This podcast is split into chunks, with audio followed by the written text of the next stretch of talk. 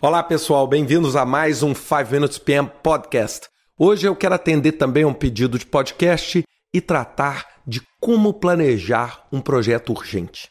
Muitas vezes nós nos vemos diante de uma situação onde o nosso tempo é muito curto para se planejar tudo devidamente, né? A primeira coisa que eu queria dizer a vocês que é óbvio, esse não é um caso ideal e nem um caso desejado. Então nós não podemos é transformar isso numa tradição dentro dos nossos projetos para poder justificar uma técnica diferente.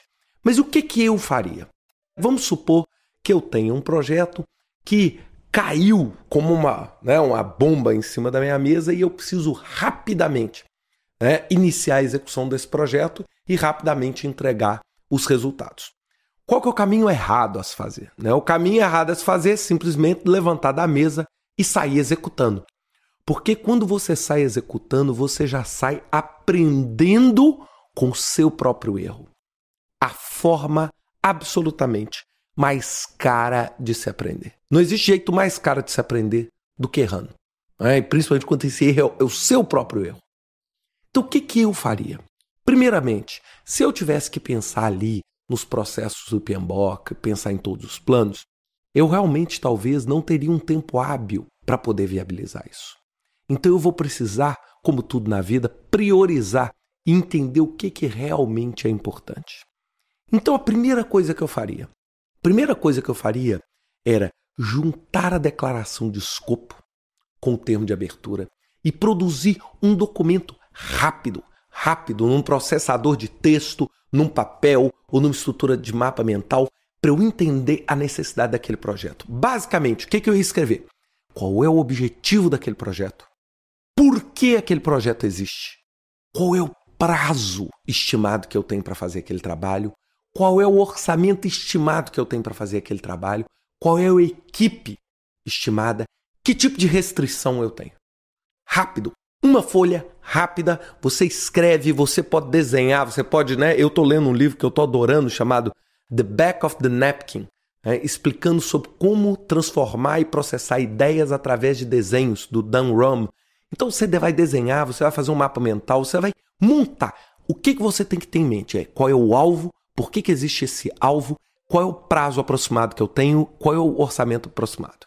A segunda coisa que eu ia fazer, eu iria começar ou através do uso de post-it ou através do uso de software a estruturar a EAP do projeto. Eu volto a dizer, como eu já falei milhões de vezes, se eu tiver que fazer uma coisa no projeto. Se vocês me falarem assim, Ricardo, você só pode escolher uma coisa para fazer no seu projeto. O que, que você faria? Esta coisa chama-se estrutura analítica do projeto. EAP. Muito mais importante para mim do que cronograma, muito mais importante para mim do que orçamento. Eu sei que muitos de vocês devem estar com a interrogação na cabeça, falando assim, pô, o Ricardo é doido. Falando em EAP e em detrimento do orçamento. Mas a EAP é a coisa mais importante, porque se você não sabe o trabalho que você tem que fazer, não interessa quanto ele vai custar, se você não souber o que você quer.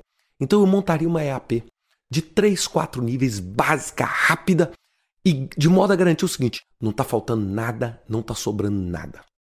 A partir do momento que eu fizer isso, eu entro para fazer um cronograma. Aí vocês vão falar assim, mas Ricardo, mas se eu fizer um cronograma vai demorar muito. Exatamente por isso que você fez a EAP. Você pode fazer o quê? Clusters. O que é esse cluster? Você pode juntar 5, 6, 7 pacotes de trabalho e dar a eles uma estimativa global de prazo. Então, ao invés de você ter um cronograma com 1.500 linhas ou 2.500 linhas, vai ter um cronograma com 10, 15, 20 linhas. Ou então, um diagrama de marcos, onde você facilmente vai conseguir ver o progresso do seu projeto. Óbvio, não é ideal, mas é melhor do que não ter nada.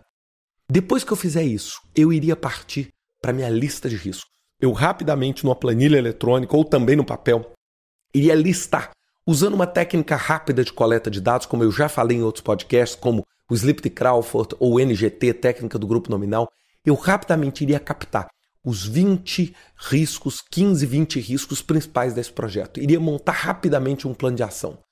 E aí sim, eu já poderia estar mais preparado para a execução. Por que, que eu estou falando isso para vocês? É porque muitas vezes a realidade não é o cenário de condições normais de temperatura e pressão no qual nós somos educados formalmente. Então, muitas vezes você vai precisar de se adaptar e preparar para esse tipo de trabalho urgente. Então, como planejar? Você planeja dessa forma. Isso tudo que eu estou falando, pessoal, é um dia, um dia e meio. Se você está levando mais do que isso, você não está entendendo o conceito da urgência que nós estamos falando aqui. E, finalmente, é, o que, que eu queria deixar de mensagem para vocês? Este nunca é um cenário ideal.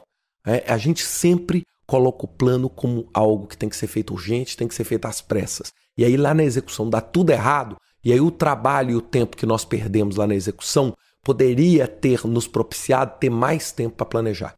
Eu volto a dizer, quem planeja duas semanas, três semanas num projeto de um ano, como é o que, que a gente faz, você consegue produzir um plano muito, muito razoável. Se você conhece a técnica e sabe implementar, então você não precisa ter aquele mito de que você precisa de 10 meses para poder planejar o seu trabalho. Isso não é real. Isso não é real. Se isso está acontecendo com você, certamente você está usando a técnica errada. Ou você está fazendo micromanagement, gerenciando lá as formiguinhas do seu projeto. Repetindo e recapitulando para vocês entenderem. Se eu tivesse com muita, muita pressa e precisasse fazer, ao invés de não fazer nada, eu faria rapidamente uma declaração de escopo mais termos de abertura explicando o objetivo, fecharia isso com uma EAP clara e nítida. Depois nessa EAP eu agruparia talvez por fase ou talvez por grandes grupos de tarefa e faria um cronograma preliminar, normalmente mostrando os principais marcos do projeto, para pelo menos eu ter um controle cronológico e imediatamente cairia na gestão de risco para eu poder identificar o que, que me impediria desse projeto dar certo. Claro, não é a situação ideal, mas é a situação que nós muitas vezes vamos encontrar no nosso trabalho. Um grande abraço para vocês, uma ótima semana com mais um 5 Minutes PM Podcast. Até lá, pessoal.